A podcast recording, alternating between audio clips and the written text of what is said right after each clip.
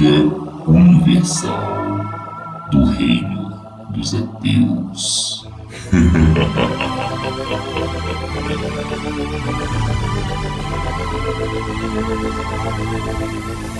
Ah, polícia. Tô só esperando vocês fazerem a claquete aí que eu começo a apresentar. Tá, Show. tranquilo. Vamos lá, vamos fazer a claquete então? Bate uma palminha pra sincronizar. Silêncio no estúdio. Já? Claquete. Tem contagem regressiva não, é? 3, 2, 1. Ação. Escocese, molecão. 3, 2, meus filhos. Saudações, hereges, anticristos e religioso também seja bem-vindo, porque aqui não tem preconceito. Estamos aqui fazendo mais uma edição da gloriosa LuraCast. Quem não viu a primeira, é bom ver para saber como funciona aqui, as coisas nossas, e o link tá na descrição embaixo, beleza? Enfim, eu sou o Zé Luiz Babuíno, do canal Zé Luiz Babuíno, e estamos aqui para mais um LuraCast, para o seu entretenimento. Vamos começar com as apresentações. E aí, beleza, galera? Aqui é o Jean do Fala My Bebe. E cansado de ser possuído por demônios? Venha para o ateísmo. Aqui não tem nada dessas frescuras. Ai, seus lindos. Aqui é Rafael do Ateu Nível Hard, trazendo um pouco de maluquice para poder misturar essa, fazer essa mistura. A gente traz sangue, açúcar, tempero e tudo que há de ruim. O que, que sai? Não sei. A gente vai descobrir já já. Se você falar que as meninas superpoderosas, aí pega mal pra gente, né? Porque nós estamos em três, aí vai ter que decidir quem é a lindinha, a docinho e a florzinha. Todo mundo se identifica com a docinho. Rapaz, como eu sou o mais desbocado, eu acho que eu vou ser a, a docinho, né? Me identifico com a docinho, a que vive de braço cruzado. a enfesada. E aí, galera? Pronto. E aí, galera? Como é que vocês estão? Essa semana foi boa? Foram pra muitos cultos? Ah, cara, foi ótimo. É, a gente gravou semana passada e, pô, foi gratificante demais, cara. É bom tá renovando isso sempre. Cara, a parada tá até mais fluente aqui, irmão. A voz tá falhando, mas a gente tá tentando. É, foi uma semana bem corrida, a gente tem que trabalhar isso aí. Manda É ver, manda aí. ver. Jean, taca-lhe pau. Com certeza, cara. É, primeiramente, lembrando que agora esse é o nosso segundo episódio, né? Eu acho legal a gente sempre começar a demarcar isso para nós mesmos não se perder. Então, segundo episódio do podcast da Lura, quem tá ouvindo aí. E vamos lá, vamos pro assunto. E qual que é o assunto de hoje? Então, eu perguntei logo de cara como é que foi a semana de vocês, porque justamente a gente vai falar do nosso dia a dia como ateus, né? Geralmente a gente pode muito bem pensar assim: ah, será que um ateu tem uma vida normal? Será que é um dia a dia comum, como se fosse um religioso? Porque querendo ou não, a gente tem que reconhecer que nós não somos nem sequer 1% da população mundial, né? Os ateus. Então é claro que o nosso dia a dia não vai ser igual a um dia de uma pessoa que é teísta, que é religiosa, né? Seja a religião fazendo parte do cristianismo ou não. Esse foi o motivo de eu ter perguntado como é que foi a semana de vocês. Aí no caso, a gente está aqui justamente para tocar um pouco nesse tema. Não sei se o assunto vai ser um pouco pesado, porque de repente a gente pode lembrar de alguns momentos que a gente passou por estresse ou não, mas o podcast da Lura é justamente para isso, para a gente mostrar a nossa realidade, né? Ser o sincero máximo possível de cada um. Aí no caso, vamos começar assim, no caso, já que o tema, como foi sugerido no grupo da gente, e ninguém achou ruim, muito pelo contrário, da gente falar como é o nosso dia a dia, como é que a gente encara, entre aspas, um certo preconceito, uma certa intolerância e como é que a gente pode dar a volta por cima. Se a gente pode ignorar, se a gente pode debater, ou de repente rola até um- um- uma infelicidade de ter um- uma briga física. Porque, acreditem ou não, isso pode acontecer. É, Ainda mais quando te pega naquele dia que você já tá cansado, final de semana. No momento que você não espera, vem aquele comentário maravilhoso de uma pessoa que você nunca espera. Aí você fica pistola mesmo. Aí você é coisas da vida, coisas do cotidiano. Enquanto isso, a gente vai se esgueirando de sombra em sombra pra não ser notado. São ossos do orifício, né? Exatamente. Pois é. Será que o Jean já passou por alguma, algum momento constrangedor? Será que você, Jean, você pode falar pra gente de algum acontecimento que vem na sua mente aí, que você meio que já pensou em partir para cima, se você ignorou, deu as costas, ou simplesmente brincou com esse seu jeito irreverente de ser que a gente já conhece, ao ponto de transformar um, uma ofensa, uma indireta assim para você, de uma forma mais palhaça. Então, estamos aqui, meus amigos da Lura. Cara, assim, ó, eu passo por situações que eu acabo levando na zoeira, tá ligado? É, um exemplo onde que eu trabalho, a galera adora, os outros pessoas adoram falar quando estou conversando com alguém com que tem uma tatuagem de uma cruz, uma cruz no braço, ou um, vem com uma blusa religiosa, quando eu vou passar algum treino, tudo a primeira coisa que eles apontam é, ha, treina lá com o Gen, ele é ateu, tá ligado? Sim, sim. sim. O, o que que eu faço? É, Uhum. É, é, o que eu faço é me aproveitar da situação e, e, fazer alguns questionamentos, tipo, tá, mas qual é o problema? Qual que, o, o que que isso interfere na, na vida de alguém, tá ligado? E muitas vezes é, o próprio aluno leva na, na brincadeira depois de se benzer e rezar. Cara, é. Eu no, no meu cotidiano, no meu trabalho, eu não me estresso, é completamente tranquilo. É... Lembra daquela questão que eu já tinha falado sobre quando eles começam a trazer alguns questionamentos: por que você é ateu? É, o que, que isso significa? Você não acredita em Deus? É, você não sabe como que ele é bom para ti? Eu acabo entrando na parte de tipo: não, cara, tipo, eu não acredito, mas se tu acredita, cara, que legal, é, me conta aí como é que é acreditar, como é que você se sente, o que, que você faz. E a pessoa começa a contar toda feliz umas histórias mirabolantes, tá ligado? Tipo, eu já vi coisas, é, eu sinto é, o ar, você não vê o ar.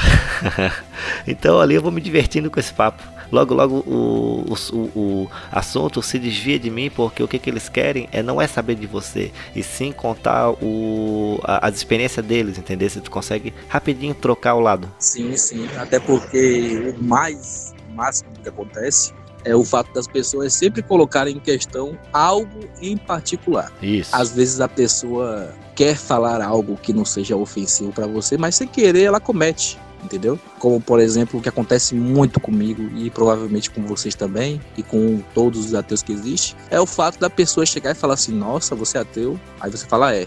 Beleza. Aí já foi um espanto. É claro que a gente não vai também exigir nos tempos de hoje que a pessoa não fique espantada. Beleza, até aí a gente já pode entender. Mas o ruim já começa a partir do momento que a pessoa chega e fala assim, no mínimo, fala assim: Poxa, interessante saber que você é ateu, mas mesmo assim eu respeito. A pessoa não precisa falar isso, mas mesmo assim eu respeito. Eu acho que a pessoa vai me respeitar mesmo se eu fosse da religião dela. Eu não tenho religião. A pessoa vai me respeitar que eu sei, entendeu? A pessoa não vai chegar me xingando, me ofendendo. Até porque eu sei qual é o meio que eu vivo, entendeu? Agora, tipo assim, a pessoa chegar e já colocar em pauta, logo de cara, que vai me respeitar, beleza. Mas não precisa ser dito isso. Ou seja, se não fosse ela ou ele, não ia ter respeito se fosse outra pessoa no lugar da, da que tá falando, entendeu? E a gente não precisa responder isso. Beleza. Obrigado por respeitar. Ou se não, a pessoa todo dia fala, né? Todo dia a gente ouve algo religioso querendo a gente ou não. Nós temos que conviver com isso. E nós engolimos, às vezes, sapo. Porque a pessoa sempre fala assim, sei lá, é, você faz uma ajuda para um colega de trabalho, você dá esmola na rua.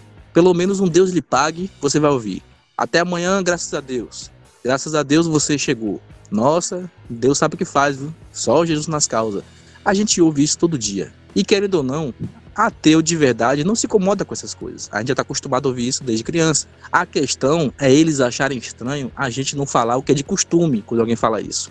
O famoso amém. Eu não falo amém. Também não. Se uma pessoa chega para mim e fala assim, valeu, velho, fica com Deus aí. Aí eu falo o quê? Obrigado. Eu também não preciso chegar e falar assim, não, não, pode, pode levar ali com você. Eu não preciso falar isso, porque aí eu vou estar sendo grosseiro. A pessoa, na cabeça dela, ela foi educada comigo. Ela quer o meu bem. Quando a pessoa fala para mim, é, fique com Deus, eu entendo que a pessoa quer meu bem, entendeu? Então eu falo o quê? Obrigado. Eu não vou falar amém porque eu vou estar sendo falso. Eu não acredito em Deus. Amém em latim significa assim seja. Quer dizer, eu concordo. Eu não vou dizer que concordo, eu vou dizer obrigado. Obrigado por você me querer bem. Porque na cabeça da pessoa, estar com Deus é estar bem. Então a pessoa quer meu bem. Eu não vou achar isso ruim. Mas eu agradeço. Eu falo obrigado. É desse naipe que eu tô falando, entendeu? Sim. Agora você imagina, mano, se você não consegue ter uma tranquilidade ao ouvir essas coisas, tipo, igual essa galera mais jovem, recém-descoberta o ateísmo, que quer pirar toda vez que ouve alguma coisa dessa, mano, você vai ficar piradão mesmo. Porque toda hora vem sociedade, as pessoas falam, você não tem pra onde você escapar. Ou você aprende a lidar e não faz com que isso te incomode, ou você vai acabar se desequilibrando e ser aquela pessoa totalmente tempestuosa e babaca com as pessoas. Aí acaba sendo prejudicial para você e para a própria visão do, dos ateus, né? Que a pessoa não conhece muito bem. É, você tá falando dos ateus todinho, né? Os neo-ateus que acham que só por ser ateu tem que ficar sempre impondo que Deus não existe e pronto. Exatamente. Porque eu, como ateu, eu tenho que ter noção de que eu sou minoria. Entendeu? Eu nunca vou ter razão em um meio coletivo que a maioria pensa diferente de mim. Porque vai ser todos contra eu e eu contra todos. E eu não quero isso. Se eu sei que eu não vou ter apoio em um certo momento e também não vou fingir que não sou ateu, eu tenho que é, reconhecer que simplesmente eu sou uma minoria e eu posso muito bem conviver com isso em paz. As minorias que se convém. Porque a maior prova, a maior prova de que viver sem ter um Deus para acreditar é que você está bem. Você tem que provar que você está bem, que você está tranquilo, que você não tem que ter motivo para poder venerar um ser divino que, que qualquer que seja, entendeu?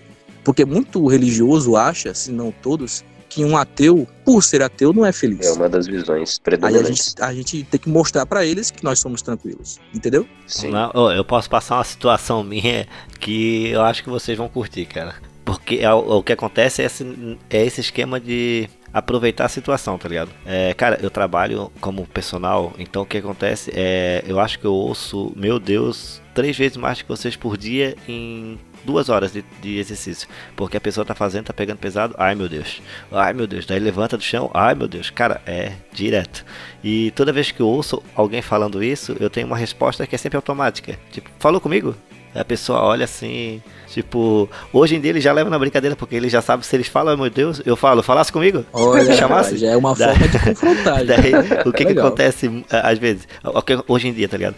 É, tem muitos alunos que acabam se divertindo. Eles já Beleza. falaram, cara, eu tenho que parar de falar isso porque o Jean vai falar, falou comigo.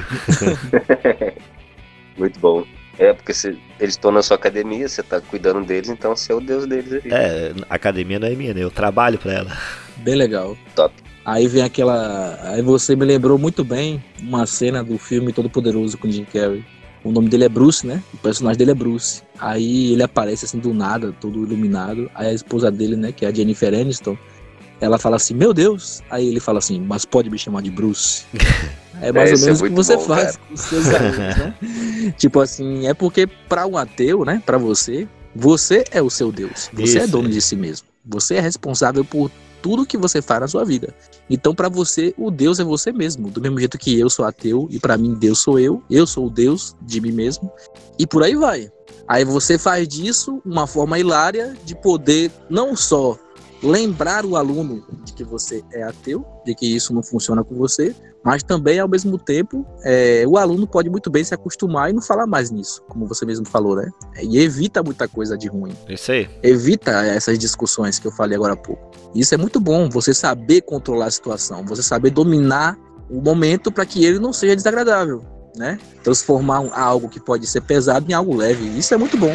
Eu boto muito, eu dou muito valor a isso. Ah, tá. É, como vocês estavam falando no assunto anterior, a respeito dessas abordagens do dia a dia, as pessoas perguntando sobre o ateísmo de vocês, com certeza vocês conseguem identificar quando é alguém curioso, querendo se informar um pouco mais, e quando é uma pessoa mal intenciona- intencionada ali, querendo um conflito. Então, para essas pessoas genuinamente curiosas, eu explico, falo como é que é, e assim como o Jean falou, eu tento ser bem ponderado para mostrar que não tem tanta diferença assim entre eu e aquele para não ter aquele confronto. Mas para essas pessoas, irmão, que querem, é, parece que precisam desse conflito para fazer a vida deles terem sentido. E quando gente, eu identifico essas pessoas que eles querem confronto, mano, para que que eu vou perder tempo com esses caras? Prefiro perder tempo olhando os pássaros. É verdade, Obrigado. é verdade, porque nesse sentido aí que você está falando, que tem muita lógica, eu vejo isso quase sempre. É o fato de que eles se incomodam tanto ao ponto deles ficarem inquietos. Entendeu? Tipo assim, se a gente não tiver o mesmo pensamento deles, eles se incomodam. O dia deles para eles é como se se transformasse em uma catástrofe, sendo que de repente pode ser um desconhecido. Exatamente. Entendeu? Porque eu não sei se com vocês é assim, mas são os desconhecidos, no meu caso, que se espantam mais em descobrirem que eu sou ateu do que os conhecidos. Porque uma pessoa que me conhece há anos, mas nunca percebeu que eu sou ateu, quando ela descobre que eu sou ateu, por mais que alguém fale para eles, ou eu mesmo fale, ou eles percebem em certo momento da conversa, eles já sabem como eu sou. Pelo fato de eles me conhecerem, eles já sabem como eu, quem eu sou. Uhum. Eles sabem que eu sou honesto, eles sabem que eu respeito qualquer pessoa, entendeu? Eu sou uma pessoa boa praça. Sim. Agora, uma pessoa que não me conhece e logo de cara já sabe, me conhecendo que eu sou ateu, a pessoa vai pensar provavelmente tudo de ruim que eu posso ser.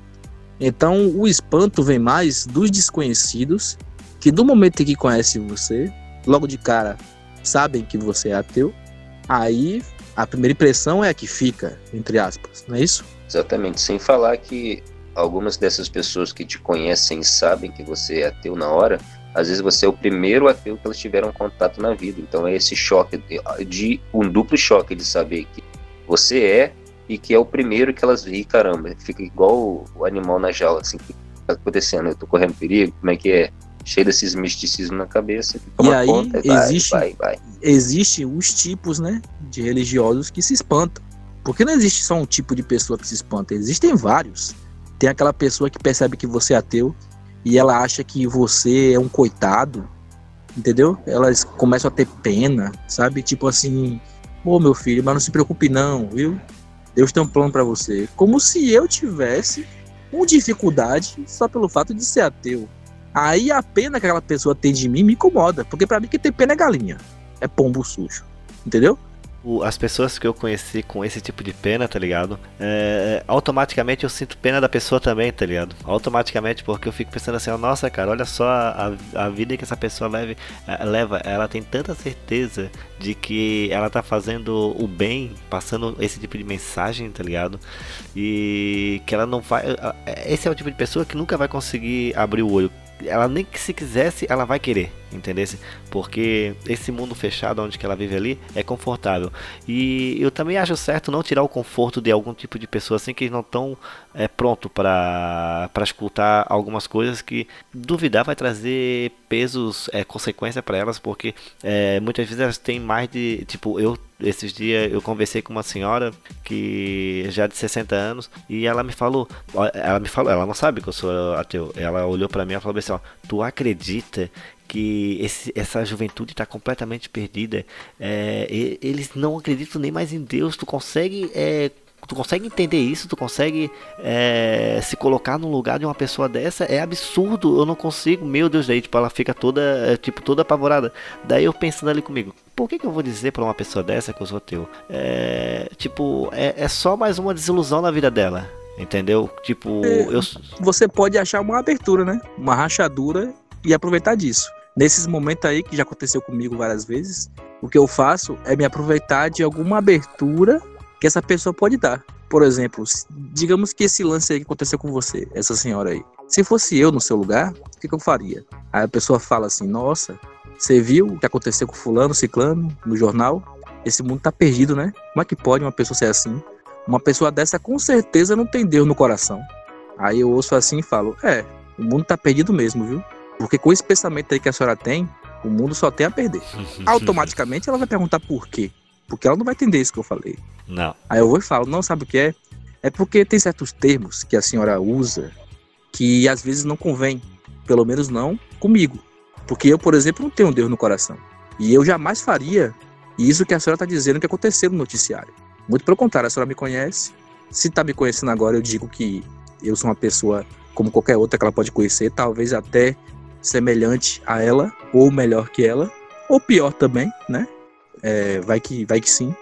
E ter Deus no coração ou não, não quer dizer que a pessoa é inferior ou superior a outra pessoa. E é por conta desses pensamentos que a senhora tem que o mundo está em a perdição. Porque a intolerância também é uma perdição, é uma perda. quando você não tem tolerância a alguém só por conta da etnia, por conta de alguma ideologia, a pessoa só tem a perder. Eu, por exemplo, uso essa rachadura, entendeu? Não, eu entendo. Pô, é muito interessante isso, tá ligado? Mas para esse tipo de, de pessoa, tá ligado? Esse tipo de abordagem, quando tu fala que eu, eu não tenho Deus no coração, para elas isso é uma coisa maligna, entendeu? Isso automaticamente tu é uma pessoa do mal. É, ela não consegue absorver, essas pessoas não conseguem absorver que quando tu diz que é ateu, que tu não acredita, que tu é apenas uma pessoa é, isenta sobre aquele assunto, que tu não, não, não faz diferença para mim. Não, automaticamente, quando tu fala com uma pessoa que cresceu nesse, naquela, naquela bolha e se incomoda, é, a ponto que de se afastar de ter medo de ti, cara. Tipo, tem pessoas que, como que eu falo, que falam, ai meu Deus, quando estão treinando, e eu falo, opa, falou comigo, que dá para brincar com essas pessoas, que essas pessoas religiosas que vão na igreja, mas que entendem o sarcasmo. Essa senhora não entenderia o sarcasmo, se afastaria de um local onde que para mim é importante ela tá, entendesse? Então, assim, mais vale eu não me preocupar e apenas escutar, tá ligado? Porque tu consegue entender como a vida que essa pessoa levou e é até bom deixar ela confortável do que fazer ela se afastar. Sim. Porque ela é uma pessoa boa, ela só não sabe os preconceitos que ela carrega. Mas é que tá. É uma pô. sensibilidade, né? É, exatamente, sensibilidade. Mas é por isso que a gente também tem que ter cuidado quando a gente vai querer abordar, confrontar, quando a gente acha necessário. Porque também eu admito que tem momentos como esse que eu prefiro ficar calado também. Porque também a gente pode estar num dia ruim, num dia bom. Sim. A gente pode falar coisa que depois a gente se arrependa, sendo que a pessoa só queria é, dar a opinião dela, sem saber. A pessoa não tem obrigação de saber que a gente é ateu, realmente. Entendeu? Então, existem momentos que a gente ouve, engole, uhum. sabe? E isso é compreensível da nossa parte também. A gente não está sendo errado em, entre aspas, esconder a nossa a nossa concepção, a nossa percepção de um mundo. Então, é aquela coisa, né? Se você é minoria, beleza, você não é inferior. Mas pelo menos você tem que ter noção de que você não vai agradar a todos. Eles próprios falam que nem Jesus agradou a todos, por que, é que a gente vai agradar, né? Então é aquela coisa. Você falou o exemplo aí dos seus alunos, quando estou treinando. Ai meu Deus, não sei o quê. Isso é uma forma que eles têm de desabafo. Não tem o que falar na hora, eles não vão reclamar do que estão fazendo. Então, a última súplica deles é, é glorificar, pedir ajuda a Deus. Então, é meio que é meio que um relaxamento. É a última coisa que eles têm e que nós ateus não temos é de ter um último recurso a quem, a quem pedir ajuda, não é isso? É que nem você falar que a pessoa está em fase terminal no hospital a pessoa é religiosa, a pessoa vai ter uma vantagem a mais que a gente, né? E muita gente usa isso como refutação. Você é ateu até o momento em que você estiver no avião caindo. Você é ateu até o momento em que você estiver numa cama de hospital. Ou seja, eles acham que falando isso pra gente, eles estão colocando Deus lá em cima, só que não, eles estão colocando Deus lá embaixo. Quer dizer que Deus é tão bom, é tão poderoso, ao ponto de que a gente só vai clamar a Ele quando a gente estiver numa situação difícil que Deus é esse? Entendeu? Por que é que eu vou glorificar um Deus que só vai ser aclamado em um momento que eu tiver de situação difícil? Não, entendeu? Então a questão é transformar algo pequeno em algo construtivo. E o que é construtivo não vai ser erguido de uma só vez, é aos poucos, sabe? Como é que eu vou provar para a pessoa que eu sou uma pessoa de bem? Não é explicando, falando em um só dia. Se a pessoa me conhecer ao ponto de um determinado tempo, um período de tempo, ela vai ver que, por mais que eu seja ateu ou não, ela vai saber conviver comigo e a gente vai ter uma vida boa juntos. Na amizade, no romance, no coleguismo, ou sendo vizinhos. Uma hora eu vou precisar dele ou dela, e outra hora vice-versa, independente da religião. Por exemplo, é, eu tenho certeza que nenhum vizinho meu da minha rua sabe que eu sou ateu. Eu nunca fui de conversar muito com nenhum deles. Mas eles sabem que eu sou uma pessoa de bem. Eles sabem que eu posso é, ajudar eles no que eles precisarem. Agora, se algum deles descobrirem que eu sou ateu, sei lá, se alguém contar, ou se algum momento eles perceberem que eu sou por eu estar conversando com alguém a respeito, entendeu?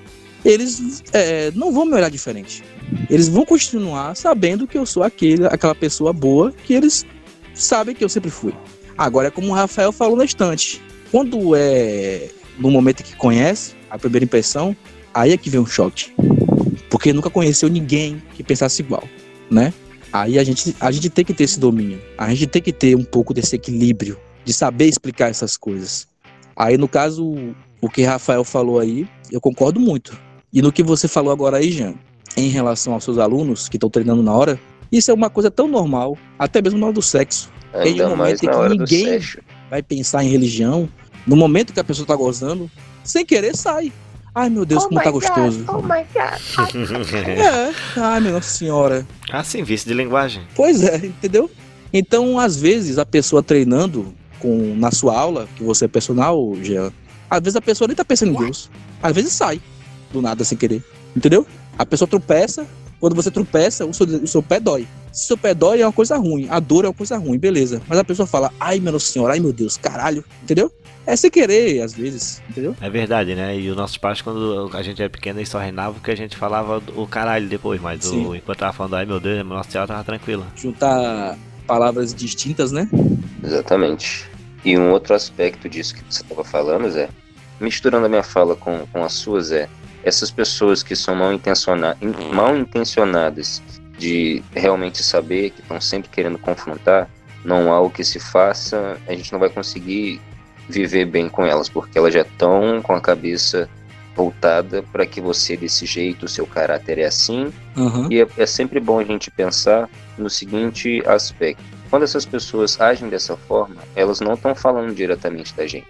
Porque ela já está carregando preconceito, já está carregando pensamentos, instabilidade mental. E o que ela está dizendo é a visão deturpada dela com relação a gente, o que não diretamente reflete o que a gente é. Então a gente fica privado e a pessoa está simplesmente falando, destilando preconceitos e que não reflete a realidade do que ela está vendo. É só um emaranhado de fios desencapado dentro daquela mente insana ali. É. E a gente, às vezes, é obrigado a também se lembrar, né? Nos lembrar de que é uma coisa nova para eles. Sim, Eu não vou aqui defendê-los, né? Mas eu entendo do mesmo jeito que a gente sente um espanto, às vezes. Quando a gente percebe que uma pessoa que a gente confiava tanto, a pessoa está sendo desonesta com a gente, entendeu? O espanto é igual. Claro que não é a mesma coisa, mas você se lembra de algum momento que você se espantou na sua vida? Se você se colocar no lugar desse religioso que tem a mente fechada e dá de cara com uma pessoa que não tem a fé que elas têm, o espanto dela é tanto que é como se fosse uma forma de querer o seu bem, né? E você não vai achar ruim se uma pessoa querer o seu bem. Eu acho que não. de forma Isso. alguma. Então é aquela coisa, né, cara? Eu eu falei na- no último podcast que é bom quando você conversa com pessoas que sabem fazer uma conversa coerente, né? Vocês, vocês lembram disso. Quando acontece esse tipo de coisa, beleza, a gente fica mais suave, a pessoa é religiosa, mas ela sabe conversar, ela entende, com certeza já conheceu outras pessoas que são ateias. Mas quando uma pessoa tá pela primeira vez de frente com alguém que não tem a mesma fé que ela, ela vai tratar qualquer pessoa desse jeito que não pense igual a ela, entendeu? Ela, por exemplo, pode muito bem achar ruim que um candomblessista, que um bandista, um, um budista, também, da mesma forma que os ateus. Sim, É claro que ateu vai ter um peso diferente, que ateu não acredita em nada, em Deus nenhum. sim. Mas a gente pode usar aquele velho argumento, né? A pessoa que é religiosa, que acredita em Deus, em relação aos outros deuses, Exu, é, Preto Velho e Buda, a pessoa é ateu também, em relação a outras religiões, certo? Mas nós somos 100%. Então a gente tem que lembrar disso. Mas é claro também que se a pessoa vier com sete pedras na mão, a pessoa vai receber.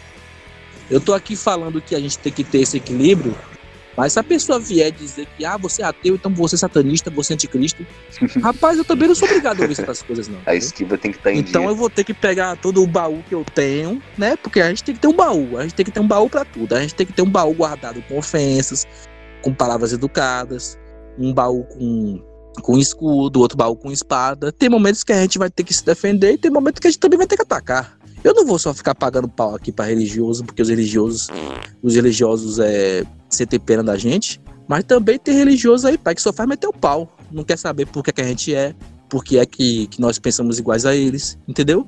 Eles só querem ofender, pisar na gente. Uhum. E é nesses momentos que aí eu pego todo o conhecimento que eu adquiri conforme o tempo que eu expliquei para vocês no podcast passado e eu vou fazer a pessoa ficar calada. Eu me garanto. Eu, pelo menos, me garanto. Entendi. Até hoje, a partir do momento que eu soube inverter a situação, eu consegui. Entendeu? Eu nunca fiquei calado num debate entre ateu e religioso. Eu sempre deixei a pessoa é, calada. E quando a pessoa não fica calada, a única coisa que ela fala é o quê? Mas isso é o mistério de Deus e você não tem como provar. Porque eu sei que eu sei que Deus existe. Agora prove que ele não existe. Eu provar que ele não existe? Aí quando chega nisso a discussão já acabou. Pois é, então fala o seguinte: você quer que eu prove que Deus não existe, né? Beleza. Se eu falar pra você que eu tenho uma máquina do tempo no meu guarda-roupa, você vai acreditar? A pessoa, claro que não. Aí eu, então prove que eu não tenho. Aí você faz uma inversão do ônus da prova. Sim. Entendeu? Já que, a pe- a- já que você tá querendo que eu prove que algo não existe, prove você que, que, que eu não tenho o que eu tô dizendo que eu tenho. Então, a pessoa fala assim: ah, mas Deus existe que eu sei, eu sinto. Tá bom. E eu sei que Deus não existe, eu sinto que ele não existe. Pronto. Aí vai ficar nesse ping-pong, ping-pong, ping-pong. E aí, quando a pessoa estiver cansada, não tiver mais com o que conversar, pronto. Aí você ganha a conversa. Mas isso é só nos casos quando o religioso quer ficar em cima de você. Quando é uma conversa coerente, a gente se enriquece. Sim. Porque a gente, se tiver, ó, ó, se tiver algum religioso ouvindo nossa conversa aqui agora, eu quero deixar claro que ateu nenhum quer convencer religioso nenhum de que Deus não existe. A gente apenas quer o nosso espaço e a gente está deixando claro que ateu também existe. Entendeu? Eu jamais vou querer mudar a cabeça Exatamente. de religioso nenhum. Nenhum. Se eu estiver conversando com um religioso sobre os motivos que me fez ser ateu, se eu descobrir que aquela pessoa deixou de acreditar em Deus, eu nunca mais converso com essa pessoa. Porque eu não tô aqui pra mudar a cabeça de ninguém. Ninguém é obrigado a ser igual a mim, não, entendeu? Nenhum ateu também é igual ao outro. Nós somos três ateus aqui conversando nesse podcast e a gente não pensa igual, entendeu? Sim. Com certeza. Cada um tem seu motivo aqui do porquê que não acredita em Deus. Do mesmo jeito que todo religioso, todos acham que acreditam no mesmo Deus, só que cada um tem um Deus diferente na própria cabeça. Sim. É o Deus que convém, né? Exatamente. 7 bilhões de deuses. Um Deus que convém. Ó, e um jeito diferente de lidar com esses religiosos pistolas que chegam pra conversar com a gente é usar do sarcasmo também, cara. Você, quando a- a pessoa tá ali espumando pela boca, falando coisas, mano, você quer deixar ela mais puta? Começa a rir da cara dela, saca do celular, você que tá ouvindo, preste atenção. Saca do celular e começa a filmar essa pessoa, porque ela vai ficar irritada num nível, ela vai começar vermelha e você ganhou a discussão ali no meme. Turn down for what, tá ligado? Mano, é, vai por esse caminho. Se estiver cansado, ri, ri, vai. Olha pra cara dela, começa a rir, ela vai ficar puta e vai. É um jeito também de você se diverte e, e acaba rapidinho. Desses momentos, desses momentos eu prefiro ser sarcástico de uma forma pesada. É, depende do seu humor também do dia, né, cara? É, mas também depende da pessoa que eu estiver falando. Se eu estiver falando, digamos assim, é João e Maria. João é aquele tipo de religioso que é desse jeito aí que você está falando, que é só no sarcasmo, que é só na ofensa, que é só na indireta, entendeu? Uhum. Aí eu chego pra ele e falo: Vem cá, você sabia que pelo menos uma vez no mundo acontece um estupro de recém-nascido? E você não vive dizendo que Deus é onipotente, onipresente e, e, e benevolente? Se Deus pode tudo e tá em todo lugar, por que é que esse estupro acontece todo dia? Se Deus é bom e tá em todo lugar, por que ele não impede esse estupro de acontecer? Sim. Se Deus é bom e pode tudo, por que, é que ele não tá lá pra impedir isso? Aí a pessoa vem e fala: Ah, mas Deus deu livre-arbítrio pra cada um fazer o que quiser. Então você quer me dizer que Deus pode tudo, mas não pode interferir no livre-arbítrio da pessoa. Sendo que Deus criou o livre-arbítrio sabendo o que aquela pessoa ia fazer e permitiu que ela fizesse. No final é porque ele quis assim. E aí criou ele daquele jeito pra fazer exatamente aquilo que não deveria. É uma contradição muito doida. As pessoas não entendem essa contradição, não entendem. Sim. A minha mãe, eu sempre uso de sarcasmo também, né? Minha mãe fica falando, discutindo com meu pai a respeito da- das novas posturas do Papa, que não concorda e tal, que ele aceita muita coisa. Eu falei assim, mãe, relaxa. Daqui a pouco Deus manda o dilúvio aí e resolve isso aí. Fica de boa, não preocupa com isso não. E falar assim pra religiosos, tá ligado? E se a interpretação que vocês conhecem tá errada? E se Lúcifer, de tanto amar a humanidade, se rebelou com um Deus e abandonou. E agora ele está entre nós para nos ajudar. Eu uso artifícios que eles mesmos já conhecem. Porque quando você fala algo que eles já sabem, aí é que você consegue deixar eles com o rabo entre as pernas. Porque eles sabem, os religiosos sabem quem foi Lúcifer. Sim. Os religiosos sabem como Lúcifer é, se tornou um anjo caído. Uhum. E você pode usar esse atributo deles saberem para eles poderem ficarem quietos. Como, por exemplo, certo dia, uma tia minha chegou para mim. O que eu mais tenho é tia religiosa. Né? O, que, o que uma tia minha certamente falou para mim uma vez. Que eu tenho que tomar cuidado, porque a pessoa que não acredita em Deus é, é a que está mais próxima do diabo vir e fazer alguma coisa, o inimigo vir e fazer alguma coisa. Aí eu chego e falo: se isso acontecer foi porque Deus quis. Aí a pessoa, como assim, rapaz? Foi porque Deus quis. A senhora não fala que Deus sabe de tudo? Do ontem, do hoje e do amanhã? Então, no momento que ele criou o anjo portador da luz, que é o anjo mais lindo de todos, ele sabia o que futuramente esse anjo ia fazer. E mesmo assim o fez e permitiu que ele fizesse. Então Deus deixou que Lúcifer tentasse eh, se igualar a Deus e castigou ele. Por que é que ele castigou? Sendo que num estalar de dedos, já que ele é poderoso, ele podia inverter a situação. Sendo que isso também não faria sentido, porque no momento que Deus criou Lúcifer, Deus, por saber do futuro, como a senhora sempre disse, Deus sabia o que Lúcifer ia fazer e mesmo assim o fez. Ela já sabe disso, mas a diferença está nesse grau de pensamento. Por que é que a pessoa não pode ser inteligente o suficiente? Do mesmo jeito que a pessoa é inteligente para poder saber de várias coisas diferentes em relação à sua profissão, em criar seus filhos, porque a minha tia é uma pessoa de vida, experiência de vida, uma pessoa vivida. Uma pessoa que pode muito bem ter esse tipo de pensamento que eu acabei de explicar a ela. Só que ela vem e quer dizer que isso é o mistério de Deus. Porra, é nisso que eu volto a falar no que eu falei no último podcast. Por que, que a pessoa não pode pelo menos tirar meia hora para refletir sobre algo desse tipo? Mas não. A pessoa passou a vida toda doutrinada de uma forma que não consegue mais sair de uma bolha que não é nem bolha mais. É um casulo de metal que não consegue escapar. É por isso que eu falo, é por isso que eu falo, a fé às vezes é uma prisão. Sim, eu posso te dizer, mano, com exatidão, sobre um estudo a respeito do cérebro e as nossas crenças, é claro, é como se fosse o começo de um namoro ou um relacionamento em si. Nosso cérebro é meio que programado para afastar todas as contradições que não cabem naquele contexto.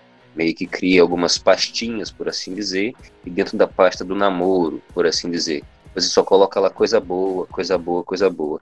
O que desestabilizaria aquela pasta, o cérebro automaticamente deixa de fora. Então ela poderia conscientemente ter todos esses pensamentos, mas entraria em contradição direta com essa crença forte que ela tem. Então automaticamente o cérebro já descarta para manter a integridade dessa crença. Entendeu? É uma parada muito, muito bizarra. Se ela tem prioridade, é, dá prioridade para a crença, ela vai se manter assim. Mas se ela, como nós, dá prioridade à curiosidade e entender, é, deixa a nossa ideia de lado para buscar outras e melhorar, a gente acaba descobrindo essas coisas. Mas enquanto a gente estiver enviesado para se proteger e manter as coisas do jeito como estão, a gente nunca vai chegar nesses pensamentos que meio que tá, tá bloqueado dentro da cabeça, tá ligado? Sim, é uma mente fechada. E aquele negócio, né?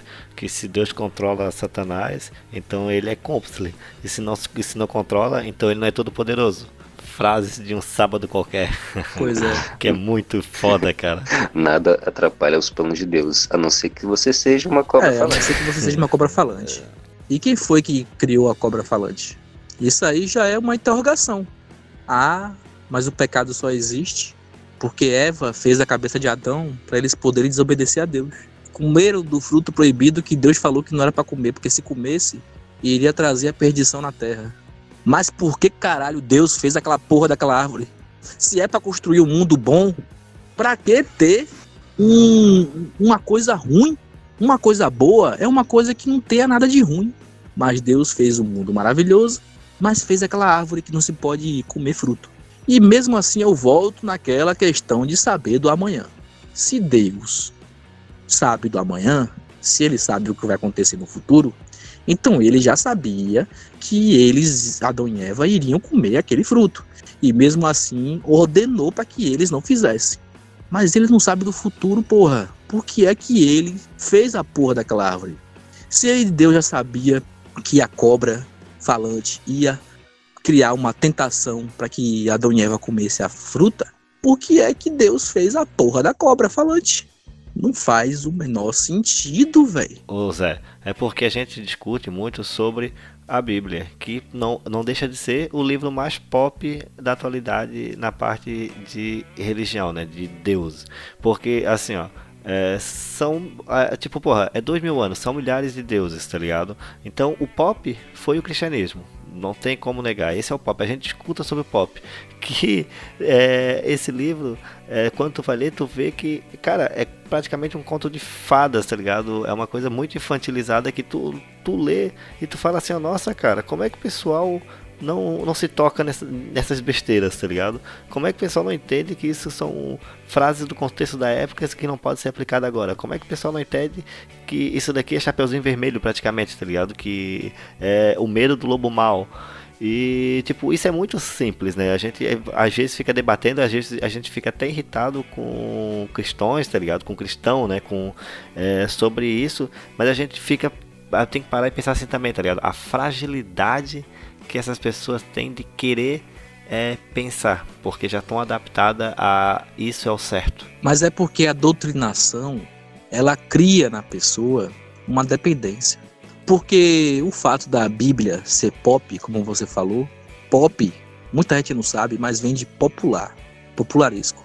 Quanto mais a população querer, mais a população ter, ela é mais conhecida. Eu sou ateu, mas tenho umas quatro, cinco Bíblias diferentes na minha casa. Porque para mim, Bíblia é um material de estudo. Agora, se você parar para analisar essa comparação que você fez aí com os contos de fadas, o que eu concordo plenamente, a gente vai ficar irritado sim. Vai, Jean, ficar irritado. Por quê? Já que as pessoas levam tão a sério um livro de histórias, como a Bíblia é, um livro de ficção, a gente pode muito bem pegar, por exemplo, o exemplo que você falou, da Chapeuzinho Vermelho, que é um conto britânico criado em uma época que havia muitos lobos na rua né? Porque no começo da colonização na Inglaterra, haviam muitas árvores nas cidades. E havia muitos lobos à noite na cidade. E a única forma de convencer as crianças a não saírem à noite para que elas não sejam comidas por lobos foi criar uma história de que uma menininha foi andar no bosque e ela foi comida por um lobo, certo? Só que esse conto se tornou apenas um conto de fadas infantil simplesmente porque as pessoas deixaram de acreditar num certo momento, porque a Inglaterra cresceu, Exatamente. cresceu, cresceu, as florestas da Inglaterra desapareceram, só tem tijolo e cimento, ficou mais urbano, e essa história simplesmente se tornou algo infantil, um conto para a criança dormir, entendeu? Mas custa a pessoa procurar saber a origem da história? Não custa nada. Muito pelo contrário, a pessoa se enriquece em saber a origem das coisas. A pessoa, a pessoa lê a Bíblia, confia na Bíblia, mas a pessoa não tem interesse de saber como é que a Bíblia foi feita, quem foi que publicou, quem foi que escreveu.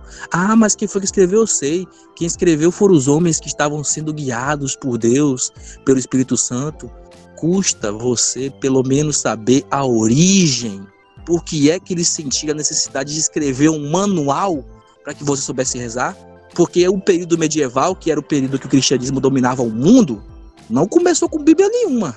A Bíblia tem 1.600 e poucos anos, sendo que nós estamos em 2019. É metade do ano que a gente está.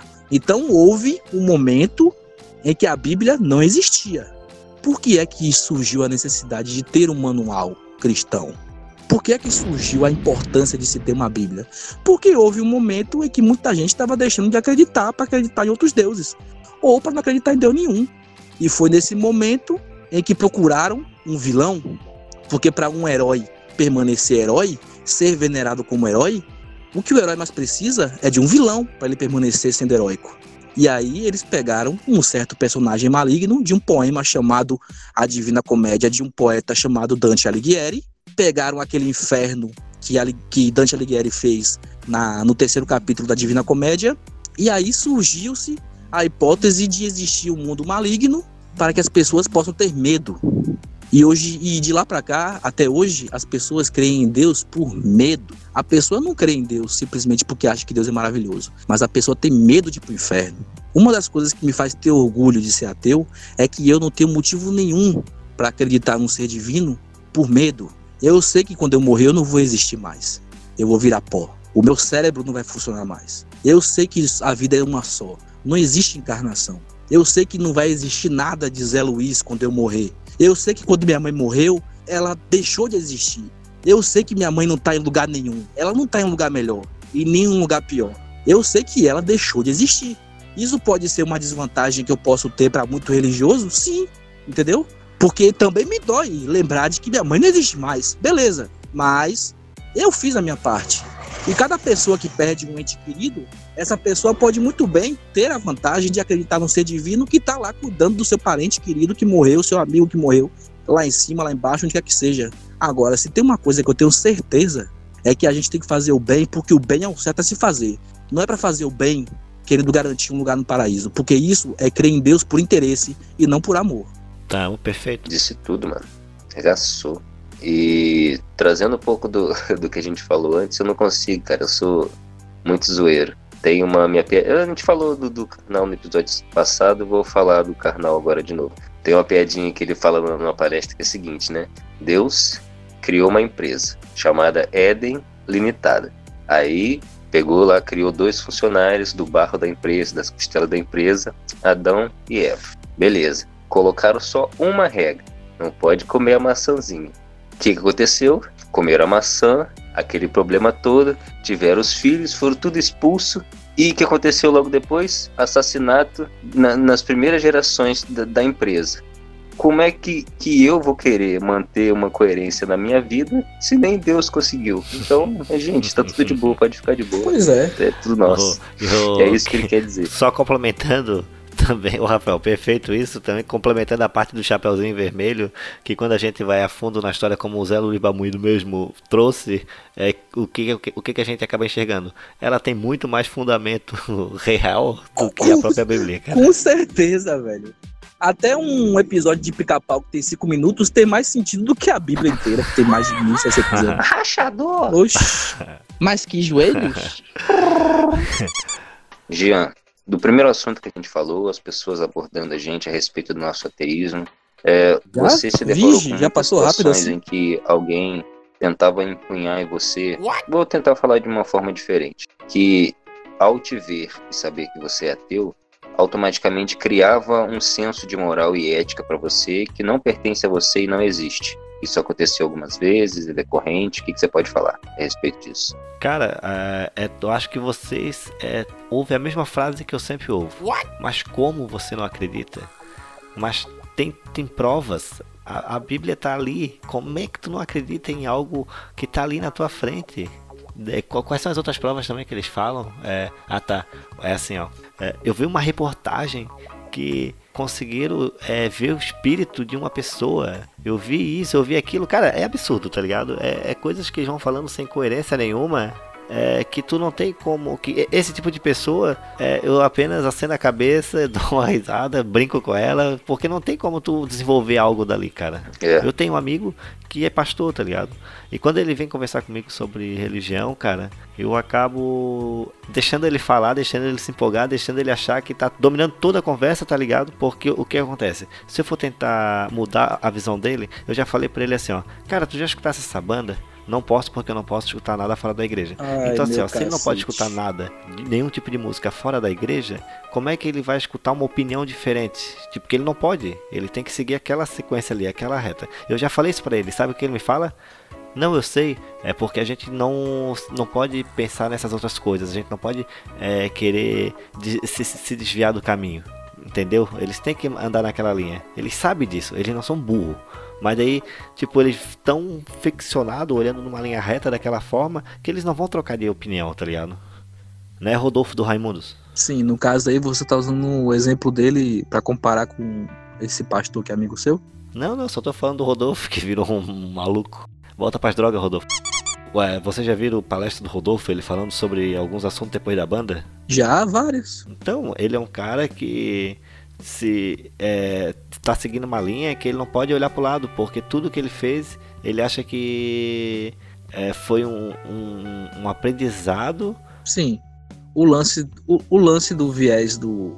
Especificamente no caso do Rodolfo, é uma coisa semelhante a um exemplo específico que eu até levo em consideração e acho bom. Porque é como eu te falei, né? Às vezes a gente tem que reconhecer que faz um bem, faz um bem. A religião também faz o bem. A religião tem a intenção de fazer o bem. Não é porque também existe muita gente em mau caráter que são religiosos, até porque também tem muito ateu aí que não vale nem um centavo. Concordo. As pessoas em si, elas não prestam, independente da religião, da etnia, independente de qualquer coisa que seja. No caso do Rodolfo, que também pode ser comparado a outros casos também parecidos com dele, é o fato de que o cara, do jeito que tava indo, ele ia morrer cedo. Eu não ligo para as músicas de putaria que o Raimundo fazia e ainda faz hoje. Não ligo para isso não, porque a cabeça dele mudou, beleza. E ele tá feliz assim, ele tá muito mais feliz assim do que era antes, entendeu? Então é aquela coisa, né? Existe sim uma forma de um cara que, sei lá, era traficante, era matador, que recebeu tiros e sobreviveu a tiros que ele tomou na época que ele era criminoso. E aí de repente ele percebeu que ia entrar na igreja e ele mudou totalmente. A pessoa se tornou um, um cidadão de bem. Eu acredito nisso. Na minha, na minha concepção é psicológico, não foi Deus. Na minha concepção, o cara acredita tanto em Deus que foi Deus que mudou a vida dele que ele se tornou uma pessoa boa. Beleza. Eu não estou dizendo que ele está mentindo. Eu estou dizendo que ele está sendo sincero porque para ele essa é a verdade. Então eu vou dizer que ele está falando a verdade, entendeu? Ele está falando a verdade. Se para ele foi Deus que mudou a vida dele, eu vou acreditar na opinião dele.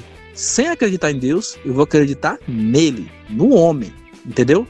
Existe, sim, pessoas que se tornaram melhores graças a igrejas evangélicas, católicas, de matriz africana, entendeu? Agora, o que tem que se levar em questão também? Claro, pô, a gente tem que encarar o mundo como ele é. Existem pessoas que entram para a igreja e ficam piores, e existe o contrário também. Sim. Tem pessoas que se tornaram ateus que também ficaram piores, porra. Sim. É por isso que eu falo, a gente tem que fazer o bem, porque o bem é o certo a se fazer. A gente está colocando em pauta aqui a ética e a moral. Se eu sou segurança de um evento e o ingresso do evento é tanto, é 50 reais, mas a pessoa quer pagar 30 só porque eu conheço a pessoa, só porque Sim. a pessoa é um parente meu, eu vou ter que colocar a minha ética profissional de segurança em questão só porque a pessoa quer pagar menos? Não, porque eu não sou desonesto. Se você é religioso e é a pessoa mais honesta do mundo, eu quero mais é que você continue sendo religioso, irmão. Sim. Tá? Eu só não tenho o mesmo pensamento que você, porque no meu psicológico eu sou feliz sendo ateu. E vou continuar sendo ateu porque eu sou feliz assim. Se amanhã, ou mês que vem, ou ano que vem, eu virar religioso, o problema é meu. Eu vou acreditar em Deus também. A gente não sabe do amanhã, entendeu? Eu tenho a concepção de que nós somos o que o nosso cérebro quer que sejamos. Uma prova comum em relação a isso é, vocês já devem ter ouvido falar, gravidez psicológica. A mulher não tá grávida, não tem nada no útero da mulher, mas pelo fato da mulher ter certeza que tá com um filho no ventre, ela para de menstruar. A barriga cresce, ela sente contração, mas não tem nenhum bebê dentro dela. O psicológico é tudo.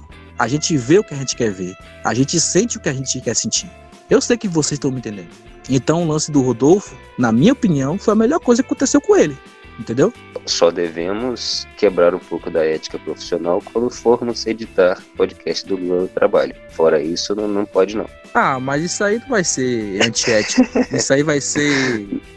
Vai isso ser... aí ainda tem um prazer. isso aí vai ser a favor do entretenimento. Sim. Eu sabia que o assunto de hoje ia ser meio pesado, ia ser meio delicado. Não, mas tá ótimo, mano. Mas é como a gente falou no, no último podcast nós temos que ser realistas. Sim. É pelo fato de encarar o mundo como ele realmente é que a gente percebeu que Deus realmente não existe. Exatamente. É, eu gosto muito de pensar dessa forma que você pensa também. Se nós entendemos o nosso papel, sabemos que somos seres históricos, sabemos nosso papel no mundo, o que acontece e tal, é, eu acho que a gente não pode culpar as religiões pelas atrocidades cometidas, porque a gente pode encontrar justificativa para fazer o que a gente quiser dentro das passagens da Bíblia judaico-cristã. Você pode encontrar justificativas para escravidão, para poder segregar as mulheres, para fazer todo tipo de coisa, mas coisas boas também. Então, pode ser usada como uma ferramenta de manipulação, pode ser usada como muleta para poder levantar os, os enfermos, os feridos. Então, vai sempre é, variar de acordo com o objetivo que nós queremos dar para ela. Então, acho injusto a galera falar nos grupos e culpar a religião por isso acontecido, Inquisição, para exercer poder a partir das ideias de pessoas que estavam lá governando. Então, é simplesmente mais uma ferramenta, uma ferramenta antiga, muito usada, que serviu para tudo. Mas se a gente quer ter essa honestidade intelectual em dizer, a gente não pode simplesmente culpar, generalizar, relativizar e fica fácil, mas não é sempre assim que funciona. É isso aí, valeu, valeu. E agora, galera, chegando então no final, né? Conseguimos debater um assunto extraordinário hoje. E vamos fechar, né? Vamos acabar o nosso segundo episódio. E aí, tem alguma mensagem para deixar, o Zé? Eu só espero que o que a gente conversou hoje, do mesmo jeito que a gente conversou no último podcast, é claro que brincar é bom. A gente faz palhaçada, a gente xinga, a gente cria uma certa polêmica para ser algo que seja legal para quem está nos ouvindo, possa também refletir, né? A gente aprende com coisas diversas. Nós estamos em constante aprendizado, em qualquer momento do dia, qualquer segundo que se passa. Então a gente também quer deixar claro que, do mesmo jeito que nós somos tolerantes, a gente gostaria que os religiosos também fossem. Mas a pessoa só pode ser o que ela quer. A gente não pode obrigar a pessoa a ser o que ela não quer. Mas o mínimo que a gente tem que fazer é simplesmente deixar claro que nós somos iguais a eles. Não é porque a gente pensa diferente que nós temos que ser diferente em tudo. Então é isso que eu quero muito colocar em questão. O que faz a pessoa é, ser o que ela é não é o nome, não é a idade, não é de quem é filho, não é onde mora, e não é no que acredita ou no que não acredita. É nos nossos atos, é nas nossas atitudes, o que a gente faz. Então, se você faz algo bom, eu vou botar fé, ao invés de ter fé em Deus, eu vou ter fé de que a pessoa é uma pessoa de bem, independente da religião, certo? Fica essa deixa aí para vocês, beleza? Perfeita Maravilha. colocação. Muito bom. Du, tu falaste no começo do teu canal, fala aí, pô. E o meu canal, é, adoraria que você desse uma olhada, Zé Luiz Babuíno, certo? O link tá aqui embaixo. É, eu vou fazer algumas citações aqui. Milor Fernandes, se eu não me engano, classificou os brasileiros como cordiais. Cordiais, no caso, agem pela emoção, pelo coração. Você que às vezes tem dificuldades na sua casa, na sua família, por ter pessoas que não compreendem muito bem a sua condição de ateu, eu quero te dar um pequeno conselho. Você é, segue-se se for melhor para você. É simples. Aceite a parcela das pessoas que estão à sua volta. Aceite a parcela da sua mãe. Ela não tem obrigatoriedade de mudar. Claro que é sempre bom que a gente aprenda a conviver melhor com as pessoas. Aceite um pouco mais, porque você não vai conseguir mudar o mundo. Então, isso traz a uma outra frase que eu não sei de quem é, mas é sempre usada de praxe para lá e para cá. Não importa o que o mundo faz de você. Como é que é mesmo? Agora eu esqueci, agora eu viajei. Me ajuda Não aí. importa o que o mundo faz de você, água mole e pedra dura, tanto bate até que fura. Não importa o que o mundo faz de você, o que importa é o que você faz no mundo. Não, é, não é, é, é a vida, não é isso não. Deixa eu começar de novo dessa parte que eu vou editar, vai parecer que eu não errei. Rapaz, vai ter muita coisa pra você consertar aqui É. nesse, nesse, nessa edição, velho. Esse vai, esse vai. Não importa o que a vida faz de você, importa o que você faz com o que a vida faz de você. Se você recebe limões, faça uma limonada. Esse, esse eu, eu detesto essa, mas eu falei. É, é importante, cara, que você tenha um pouco de paciência e pense um pouco mais. Essa parte de cordialidade dos brasileiros e agir pela emoção, você vê nas redes sociais como as pessoas ficam inflamadas de falar de futebol, política e tal sempre bom você se avaliar e ver qual é a melhor situação, o melhor caminho, a melhor atitude para seu bem-estar pessoal. Não importa o que as outras pessoas estão falando, você tem que ser fiel à sua verdade e principalmente se sentir bem para passar boas ideias para as pessoas em volta e tentar transformar algumas coisas, algumas ideias, se essa for é, a sua vontade. Então, pensa um pouco mais, não tenta agir pela emoção e tenta avaliar um pouco mais as situações em volta diminuir os conflitos para você trazer um pouco de positividade, se sentir melhor com você e afastar um pouco essas negatividades do dia a dia, caso aconteça muito com você. Jean não, Jean é o, é o negro na África, não sofre essas Jean é o quê, rapaz? É o negro na África. Ah, sim. Eu tô ligado. Pra quem não entendeu isso, o negro na África é, não sofre preconceitos por ser negro. É, legal. É, pra entender melhor, assiste o primeiro episódio. Legal que você lembra disso, Rafael. Legal. Pô, mano, de quantas já de vezes que eu, que eu ouvi e tem, não tem nem como esquecer. Ai, cara. Ai, ai. E aqui eu sou o Jean do canal Fala Mais Bebe. Valeu, galera. Dá uma olhadinha. Não deixe de acompanhar a Lura.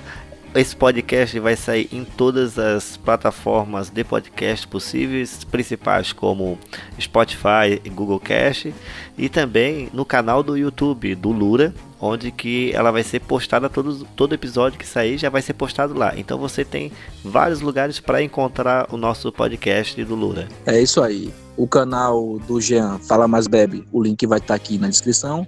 E o meu canal também, o Zé Luiz Babuíno, vai estar aqui na descrição. E também a página do Ateu Nível Hard. Não deixe de visitar porque vale muito a pena. Independente da sua religião ou se você não é religioso. Afinal, pensar diferente já é fazer diferença. Com certeza. Comenta, compartilha, aprofunda um pouco mais do que a gente falou e com certeza a gente se vê no próximo episódio, episódio número 3 do LuraCast. Muito obrigado pela companhia. Um grande abraço para todos vocês. Para vocês também, meus companheiros. Valeu. Madrugada dentro. Tamo junto. É isso, daí, mano. E se a vida te der limão, corta ele no meio e esprema no olho do seu inimigo, aquele otário.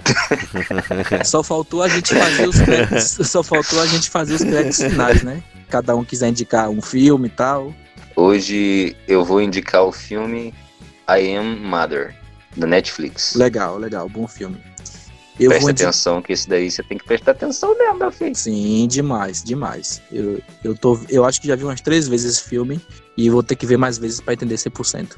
E já que a gente tá falando sobre esse tema, né, de como é o dia a dia, eu vou indicar um filme bem legal, né, que fala um pouco disso. Eu, eu não sei se vocês conhecem, porque é um, um filme que pouca gente conhece, é um filme cult, né, mas procurem saber, que vale a pena. O nome do filme é Enquanto Você Dormia. Tô ligado. Quer, quer fazer alguma indicação já? Ah, uma indicação, cara. Pô, eu indico o pessoal é, entrar, entrar no clube de autor e comprar os meus livros que estão à venda lá, pô. Aí, Não tô vendendo quase Legal, porra, né? legal, legal. É. A bruxa, né? A bruxa E os trem no beco. e o estranho no beco. Legal. É Vão isso lá aí. que as velhas caíram, pô. Forte Pra abraço finalizar, Forte abraço aí. Eu vou contar uma piada curta, beleza? Pra que a gente encerre de um modo bem feliz, certo? Um menino chamado Jesus, ele estava em casa, tranquilo, né? No dia de hoje. Só que ele era muito novo. Mas a mãe queria que ele já começasse a ter responsabilidade. Aí ele pediu para ela, ela pediu para seu filho Jesus para que ele fosse na padaria comprar pão. Ele novinho, né? 5, 6 anos de idade. Aí ele se achando importante, né? Pô, vou comprar pão. Aí ele foi. Só que ele voltou para perguntar à mãe: Mas mãe, onde é que se vende pão? A ela, na padaria.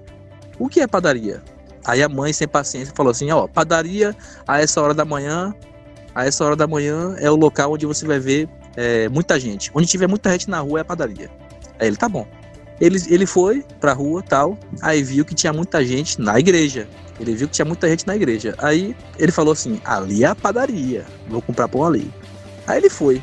Entrou na igreja, viu aquele montão de gente tal. Ele procurando, cadê o diabo do pão, rapaz? Onde é que vem o diabo do pão aqui? Tô vendo um monte de gente aqui sentado, lendo o folheto, um cara ali doido falando alto no microfone. Cadê o diabo do pão? Aí ele ficou procurando por uma meia hora onde é que vende pão. Aí ele tava injuriado já. Só que aí, né, como o nome dele é Jesus, e o padre, na hora lá que tava fazendo a missa, falou bem alto no microfone: Jesus, o que você veio fazer no meio de nós? Aí o menino gritou no meio da missa: Eu vim comprar pão! Isso. o Zé Luiz tenta, né, cara?